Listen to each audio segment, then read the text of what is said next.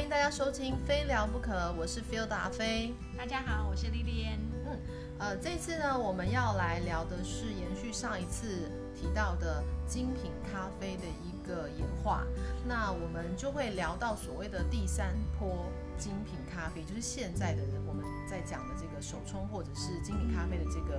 呃这个流行的一个用语哈、那为什么叫第三波？是啊，为什么呢？好，那其实呃，它之所以会有第三，一定会有第一、第二嘛。那我们今天呢，在讲解之前的话，我先大概稍微也这个介绍一本我觉得很不错的书哦，给大家，就是也是我们今天这个讲三坡呃咖啡文化的一个就是一个书籍啊，叫做《精品咖啡学》，这是韩怀忠老师著作的《精品咖啡学》。那这本书其实算是近十年以来在呃自烘咖啡跟对咖啡喜欢的一个呃咖啡之友的一个，算是奉为一个呃圭臬的一个呃很重要的一个书籍哦。它里面有讲解非常多关于咖啡的历史啊，还是一些产地啊等等，包括像我们上次呃里面谈的一些内容，有一些也是揭露在里面的。所以如果说呃，各位朋友有兴趣的话，可以去找这一本书来看。那我们今天也会跟着呃书里面探讨的所谓呃咖啡文化的一波、二波、三波，来跟大家好稍微的提一下这样子哈。好的，好，那我们讲呃第三波咖啡文化是属于现在的精品咖啡。了解。对，那第一波呢，其实呃比较早之前的话，它大概是在二次大战的前后。哦，那很早。对，非常早。嗯那二次大战我们大概呃会是在有印象的话，哈，第一波是在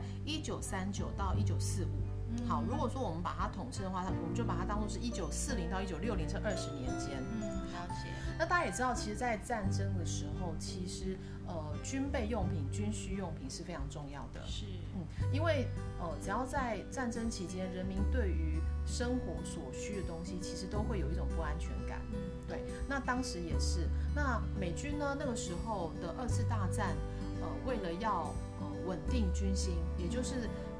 尤其是在拉丁美洲的一个战区，他们为了要安定所谓的呃，不不管是巴西还是拉丁美洲这些国家，希望他们不要去投靠所谓的敌军。敌军。对嗯所以他们就会用比较大的一个呃采购费用去采购当地的一些军需用品。嗯那其中包含蛮大的，就是一个咖啡豆。嗯，对，有没有印象？当时如果在早期一九呃四零年前的话，哈，大概前后期哦，那个时候的咖啡大部分来讲都是属于在巴西啊、呃算是蛮大的产地的。对。对，那那个时候呢，尤其打仗的人呢，其实需要蛮有精神的嘛。对。对，所以军需用品其实也是成为变成被管制的。嗯嗯嗯。对被管制的。那当年呢，呃，这个呃稳住了拉丁美洲的经济呢，于是呢就大量我们刚刚提到采购咖啡，并且鼓励这个军官好、跟士兵们去饮用咖啡。所以这成为了第一波文化当中非常重要的一个经济支持，好、因为是用国家的力量跟经费去做这个交易。可是当时啊，在呃战争期间呢、其实种植技术本来就不像现在这么好。那更何况当时的一个充足技术也没有像现在这么考究，更何况说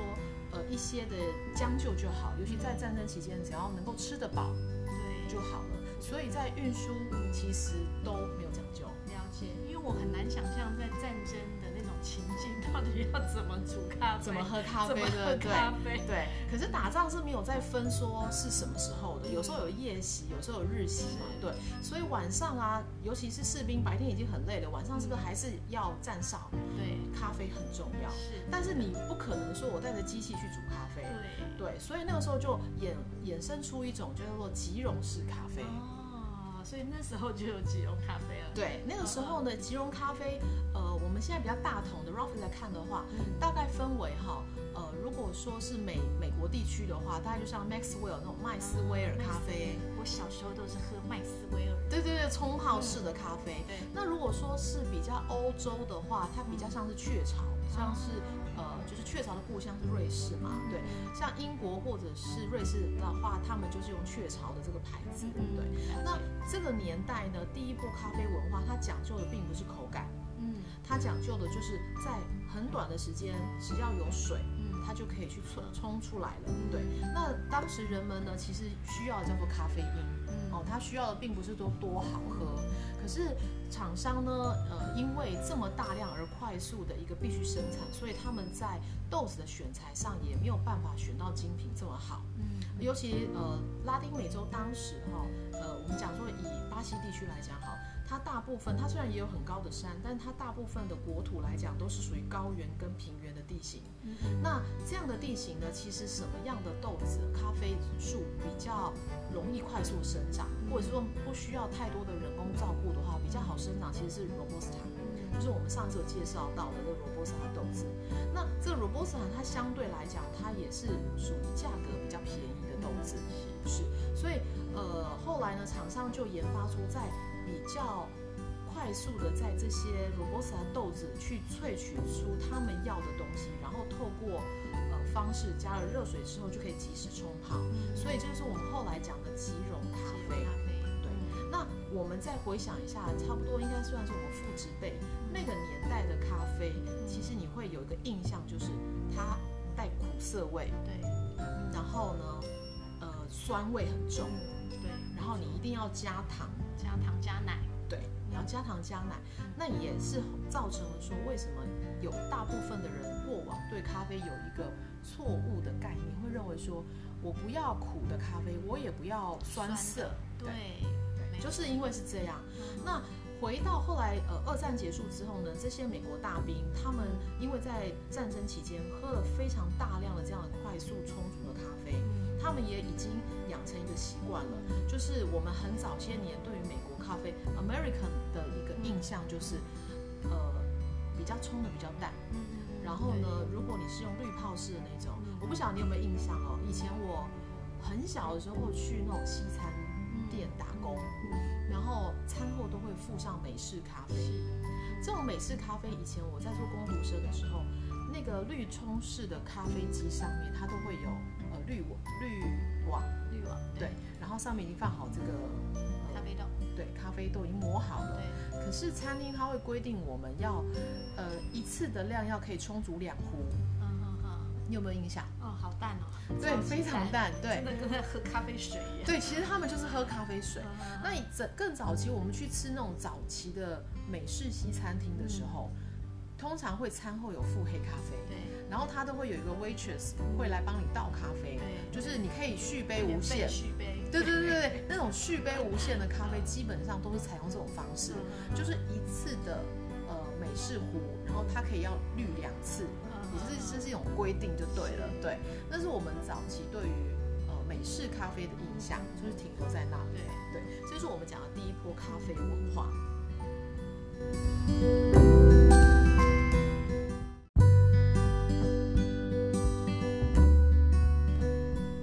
接着呢，我们就要来聊到第二波的咖啡文化。如果以时间轴来看的话，它大概是在一九六六年之后。是。那呃，它的重点呢，就是呃强调百分百的 Arabica，就是阿拉比卡豆子。那第二波文化当中呢，我们会提到蛮重要的有两位主角。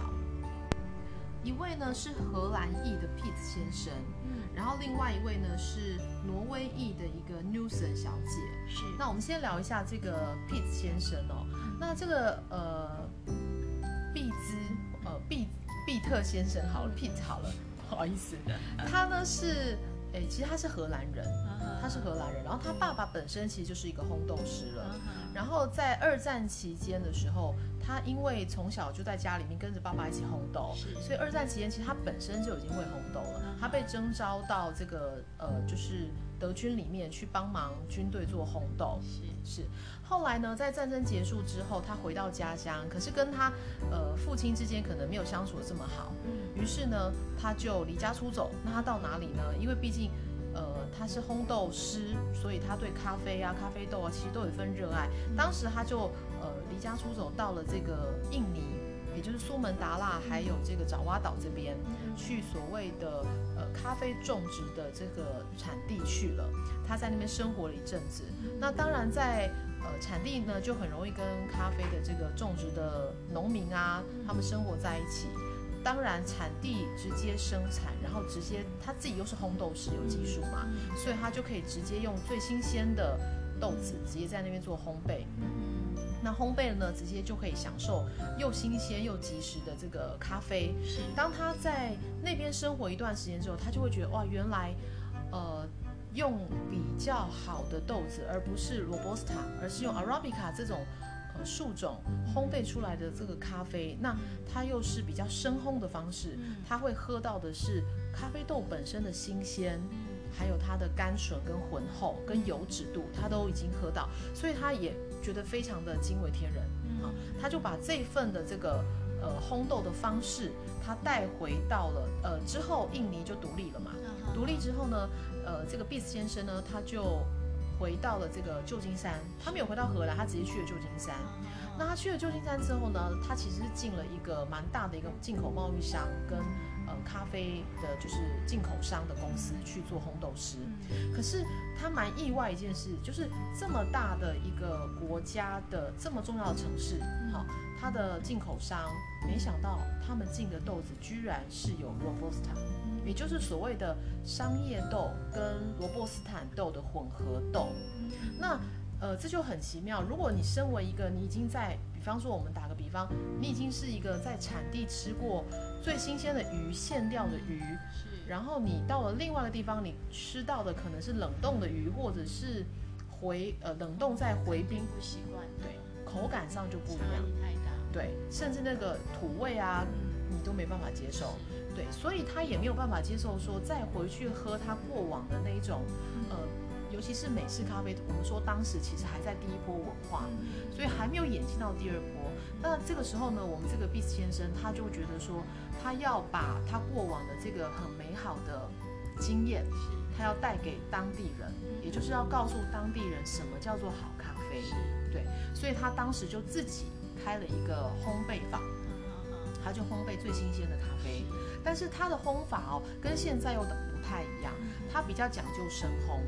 因为他当时喜欢的是那种，我们讲，如果当然我不太确定他当时是不是呃在印尼烘的豆子是不是所谓的曼特宁，但如果我们以地区产产豆的方式来去稍微判断一下，假设说他当时就是烘曼特宁好。它把它烘的是比较深的，那我们可想而知，曼特宁比较深烘的时候，它的油脂度是蛮够的，对，所以它在配方豆来讲，它自己烘的时候它可以调整，所以它就用了蛮多印尼的豆来去做它的配方豆。那它也蛮酷的，它当时的店呢其实很大方，因为它为了让呃附近的居民了解什么叫做真正的好咖啡，对，他就自己进了一台欧洲的呃就是烘豆机。然后他每天都呃在他的自家门口，对，他就开始烘豆，聪明，很聪明的行销，然后那个香气就会非常的棒，对。那他刚开始的时候呢，因为你刚开始烘豆，别人也不知道你到底有没有多厉害，所以他刚开始的时候非常大方，他就直接烘了之后，他就直接吸会吸引很多围观的人嘛，对，对，他就请喝吗？对，他就请大家喝，太厉害了，对，那这一喝就爱上，对，对于。呃，长期来讲是喝那种淡咖啡的美式咖啡的美国人来讲，他们对于这种所谓的哇，你烘的好像很深，然后入口的时候会觉得哇塞，怎么这么的 heavy，这么浑厚，然后那种他们形容说是一种入口之后那种爆炸式的一种美感，因为它后面的这个油脂跟甘醇会一层一层的一个散发出来，那。呃，喝过了就知道嘛，所以客人喝了之后就会觉得这是他从来没有经历过的一个美味，所以当下他可能就会觉得呃很好，我我就是想要买一个两磅回去给我家人喝。所以这个 b e a t s 先生呢，他当时在旧金山，他其实有点呃慢慢的口碑就传传出来了，应该是一炮而红吧？对，喝过的人真的口感的差异实在太大，对，经验值就差异很大了。对，对于那种。呃，一冲、二冲、三冲的那种淡咖啡，跟一种现烘，那是完全不一样的。所以这个毕斯先生呢，他后来其实他讲究的就是呃新鲜的豆子跟现烘，好，而且呢，嗯，他后来有三个徒弟，这三个徒弟也很重要。那这三个徒弟为什么重要？因为他三个徒弟后来呢学成了他的技术之后，他就到了西雅图的派克市场。哦，去开了一间所谓的星巴克，就是鼎鼎有名的星巴克。对，所以星巴克的这个历史人物里面，嗯他们也要尊称这个 Beats 先生是老师，对是不是就很有趣？这，是老祖宗等级的。对对对对对。那这个 Beats 先生他是讲究我们刚刚提到的深烘，所以呃，这个要提到说咖啡的保存，其实越深烘的豆子哦，本身它豆子里面的水分被萃，就是被抽走的越干燥，所以它的出油成分会很明显。你去看，如果说坊间呃卖呃就是所谓的熟豆，它的豆子的油油光油光的，然后颜色很深的，就表示它是深烘的。一般其实深烘的豆子哦，要非常留意它的保存，因为保存的如果不是很恰当的地方，像台湾本身就是潮湿跟比较湿度比较高，温度也比较热的话，其实呃要小心留意会有所谓红个叫做黄曲毒素跟赭曲毒素。对，不过美国其实比台湾干燥，但是深烘的豆子一样没有保存的这么容易，所以这个 Beats 先生他比较坚持，就是他只烘自己店的，他比较不去追求所谓的展店这件事情。对，但是他的徒弟们呢，这三位先生，他三个徒弟就在星巴克也是用他的延续他的深烘的方式，所以在派克市场开了星巴克。那早期的星巴克最早开的时候，他们其实不供应饮料的，他们其实只有供应咖啡。对嗯。熟豆，还有你说不供应饮料是指，不供应咖啡所。以就是只卖豆子。对，他们只卖豆子。哦，所以最早咖呃星巴克是只有卖豆子，然后还有顶多就有法式绿鸭壶，嗯。因为法式绿鸭壶其实到现在星巴克都还有，但是台湾喝的比例没有那么高，它就是用深烘的豆子去呃，我们必须要放置四分钟，然后再去压它，然后再冲出来。对，那这是早期星巴克。那后来呢，星巴克呃在历经了一段时间之后呢，它有开始展店，然后被一个、呃现在还应该蛮常听得到，在一九八七年的时候被霍华先生买下了。就霍华先生后来变成他 CEO 了嘛，对他买下了之后呢，他就引进了意式咖啡，就是意大利的 espresso，所以才后来又引进了所谓的奶泡，哦，就所谓的法式热牛奶啊这种的奶泡啊等等，演呃演变出不同的咖啡饮用文化，像是包括 latte 啊，或者是我们讲的 caramel 啊，呃就是焦糖玛奇朵之类的，还有一些新冰乐，就是后来再演演变出来的，这是第二波的这个主角。是对，那另外一位主角呢，其实就是我们刚刚提到 Newson 小姐。这个 Newson 她其实也是挪威裔的，你有没有发觉他们两个其实都不是美国当地人？对，因为美国其实说实在的，他们比较是素食文化。呃，我想可能到现在都还是，比如大汉堡啊，美国就是你对美国的印象有什么？嗯，美国人都很胖，美国人很胖，谢谢。美国人很胖，然后美国人喜欢快速、对，快速。快速的食物，是，然后不要太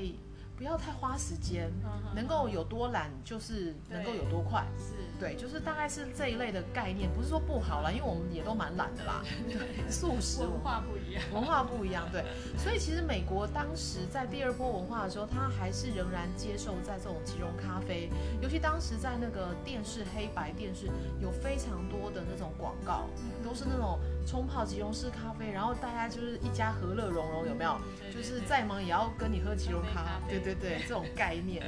所以后来，但是当时在呃，我们刚刚提到的二战期间的时候，就第一波文化的时候，其实在欧洲啊，包括像是意大利啊，还是中南欧，他们的咖啡饮用的方式仍然比较挑嘴，他们还是比较喜欢研磨咖啡用去煮的方式，这种比较比较传统的方式，他们比较不接受即溶式咖啡，因为他们觉得那个东西其实是到底是什么，他们也搞不清楚。所以一直到现在，后来呃第二波文化的时候呢，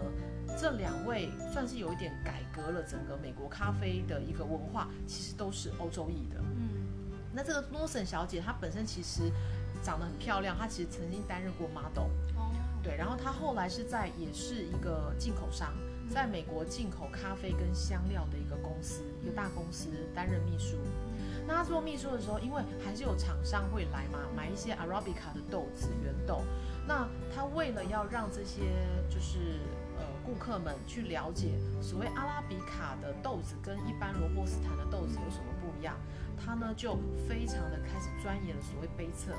那杯测呢就会发觉说，哦，原来不同的产地它产生的豆子在高度、海拔不同，还有农民的用心度不同，甚至季节不同，它都会杯测出不一样的风味。对，那这个 Nusen 小姐她很聪明，她就会开始钻研口感，因为她要 promote 给她的顾客们。她自己对于味觉、嗅觉，她也有一套她自己的看法，所以她常常呢会写信给她的主顾客们，所以她的这个信件就成为呃算是咖啡的一个蛮重要的一个介绍了，叫 Nusen 的信，也就是他写到他主几个主要的咖啡馆的顾客，他就会写说这一只豆子它产区哪边，它的风味是什么，有点类似一个指引这样子。对，那这些东西其实就慢慢建立起所谓的咖啡产地的一些味谱的饭点了。对，那这个 n u s o n 小姐呢，她也是算是在近代第一次提出所谓精品咖啡豆这个概念的人。她在呃接受杂志的一个访谈当中，她有提到所谓的呃顶级阿拉比卡才能够提出所谓的精品咖啡豆，在不同的地区、海拔、地域或者是呃不同风味下，还有农民的种植用心程度下，它会产生不同的这个风味。这就是所谓的精品咖啡的前身了。哦，原来是这样，还真的需要非常多前辈的努力，对对，才能够呃让我们现在营造出这样精品咖啡的品质。对，所以其实那个是有一步一步的，就跟战争时候那时候只是为了温饱跟咖啡因的摄取就不一样了。需求不同。没错，这就是第二波咖啡。嗯，好的。好。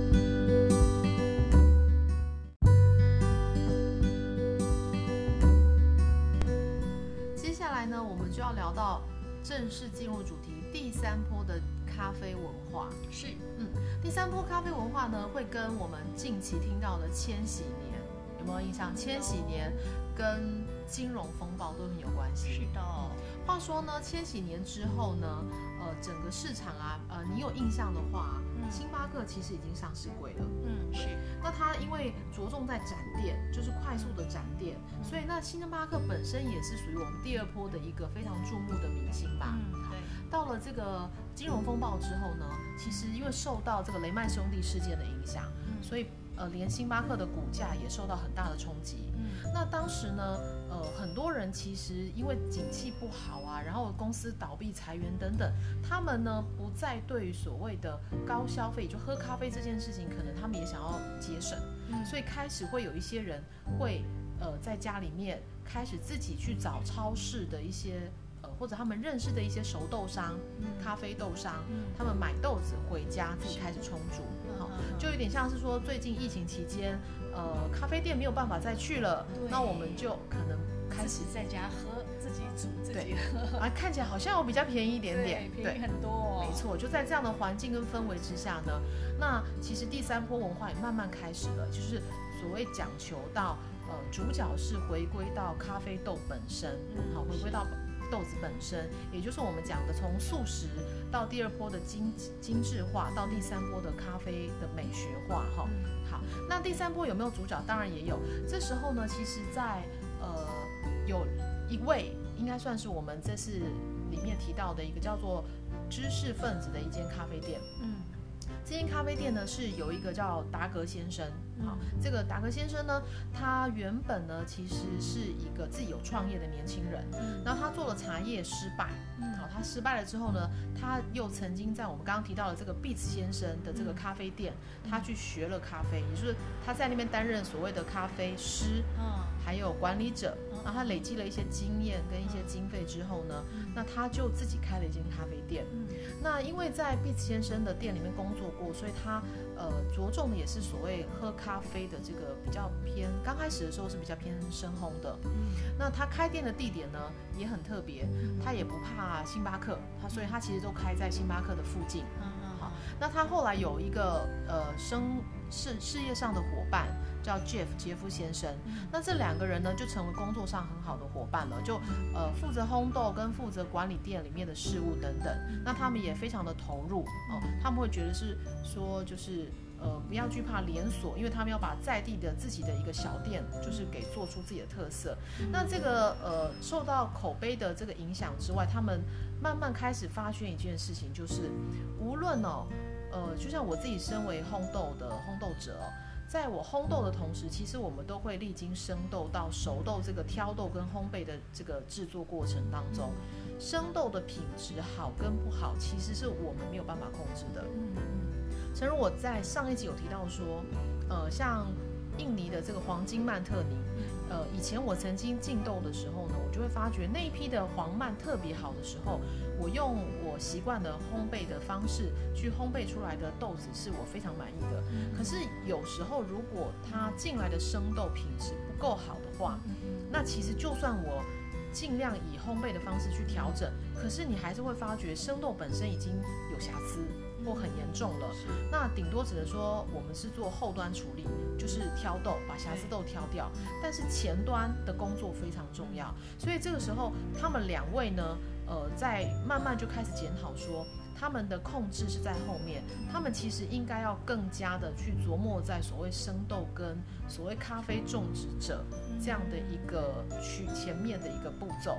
所以在千禧年的那个时候呢，他们就。造访了瓜地马拉，那我们知道瓜地马拉其实是中美洲非常重要的咖啡豆产地，是，他们就前进瓜地马拉，并且呢，他们去跟所谓的咖啡种植，呃，小农们或者是整个农场主人去共同的去研究，那他们到了产地之后才发觉说，原来产地的不同跟呃海拔的高低纬度的不同。会影响到所谓咖啡生豆种植，还有农民用心程度跟它的，嗯，我们讲所谓的后面的制作，包括它是用日晒豆、水洗，还有它是半水洗等等，它都会影响到我们在生豆处理的后面的结果。所以他们开始原来呃发觉到说，喝咖啡的文化不是只是在后端要注意。他们更把前端的部分带进来了，所以这个呃知识分子的这个咖啡店呢，它就应运而生，开始着重了跟星巴克开始走出两条完全不同的路。这个时候，他就更加重视，像我们刚刚第二波提到这个 Newson 小姐提到的所谓的精品咖啡豆，他很重视的这个地域之味，地是地方的地，域是区域的域。对地域之味，所以这是第三波咖啡的一个算是引领者。那同时呢，当然不是只有这个知识分子的这个豆，呃，这几个豆商哈，这个咖啡烘焙者，同时在应该说遍地开花，在美国慢慢开始有一些知识分子或者一些年轻人，他们对咖啡饮用也开始有自己的想法，所以他们陆陆续续在各地都把这样的一个想法给呃体现出来，就是他们会展现出原来。呃，生豆烘焙还有地域滋味这些东西，都可以影响到他们一杯咖啡的风味。没错，嗯，好，那我们总结来讲呢，呃，所谓的在我们刚刚提到的咖啡精品学，这个韩怀忠老师里面有整理出来的哈，就说什么叫地域之味呢？就是各产地的咖啡因为海拔。水土还有气候处理跟栽种用心度的不同，而大异其趣的地域之味，这就是精品咖啡的灵魂。嗯，了解。所以讲到第三波，有没有感觉跟我们现在喝的这个所谓的产地不同的精品豆比较接近？嗯，是，真的就是现在的状况。对，比较像现在状况。那我们刚刚讲说，呃，如果以第三波，我们台湾比较知名的代表哦。呃，可能大家会常常听到叫做 Blue Bottle，有听过吗？蓝瓶，对，蓝瓶子，对。Blue Bottle 呢，呃，我自己在三四年前曾经去旧金山去朝圣过，对，因为其实如果做精品咖啡或烘焙咖啡的，如果有机会到美国或者是。呃，我其实应该十年前就知道这个 Blue Bottle，但是我是三四年前去美国之后才有机会去他的这个咖啡店，去看他蛮原始的这个一个店面门市。那 Blue Bottle 其实蛮特别的，是说，当然每一个每一个咖啡烘焙者他有他自己的原则跟他的想法。嗯其实烘焙者的角色比较像是一个，嗯，我认为他算是，如果你把它做个艺术化好，他比较像是一个艺术家，嗯他想要把他的呃颜料跟色彩怎么样去做一个表现。嗯那如果说你以饮食来讲，他像是一个厨师、主厨、主厨的角色，他希望他的这个材料怎么样呈现在什么样的一个风味，让他的客人们去饮用。对对那 Blue Bottle 我我印象当中，它店面不大，它都小小的。然后呢，呃，它的店里面的主要的手豆只有三支，嗯好，不像我们有，嗯，可能各地区有不同的豆种，他们门店里面大概就只有三只豆子。呃，我大概挑了两两支和，呃，名字我现在已经不太记得，但是据说他们好像各门市大概都只卖这三只，我不知道现在还是不是。呃，如果以推荐角度来看的话，三支里面我喝过两支，呃，我们以价格来论好了啦，嗯，呃，应该不便宜吧？价格其实跟台湾来讲还好啦，就是，可是如果真的以好不好喝，嗯，我比较推荐，如果大家有机会去的话，你就挑那支最贵的喝吧，因为我觉得那支比较好喝。另外两支，是不好喝，是我个人就觉得还好而已，这是很不负责任的对话所以就是。朝圣而已，可是其实应该还好，是是？其实说实在的，是不错的啦，嗯是不错的。呃，一杯咖啡，我印象当中大概三百、两百、两百上下到嗯两百上下啦，两百五左右这样子。我现在真的有点忘记了，我印象当中是在呃十几块美金，嗯对，十几块美金。然后比较好喝的是第一贵贵的最贵的那一只，请原谅我，因为我当时就挑，我想说这三只其实我，因为它没有针对它的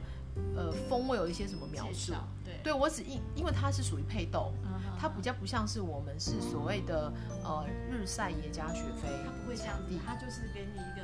帮你综合出一种综合豆的风味。对，那它当然里面还是会有类似所谓非洲综合或什么，但是有时候它是会有它自己的配方豆，因为美国在某一些烘焙的小店，他们很喜欢做自己的配方豆，当成是他们自己的招牌豆。那我们有时候也会，那对，就是这是一个蛮特别的。不过我喜欢它的设计感，是属于干干净净的，有一点北欧风，然后呃白色、蓝色、原木色，你会带到有一点那种温暖的感觉。嗯，那后来在东京也有开，其实台湾人还蛮爱朝圣的，所以其实如果有机会，大家也不妨啦。对啦对啦，我觉得体验一下是蛮好的。对，体验一下，对，就是这样。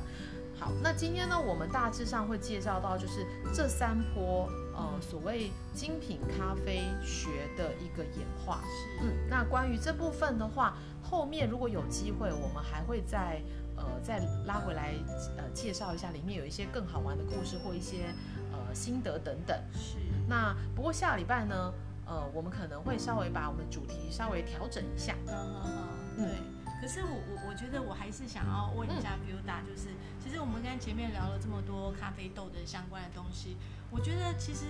能够像 Buda 这样研究了这么多咖啡豆的历史啊、p e r a 等等，甚至你自己，我觉得这样子其实是很特别的耶。为什么会这么有兴趣？哦，其实历史我不敢讲，因为其实那都是老师写了很多，但是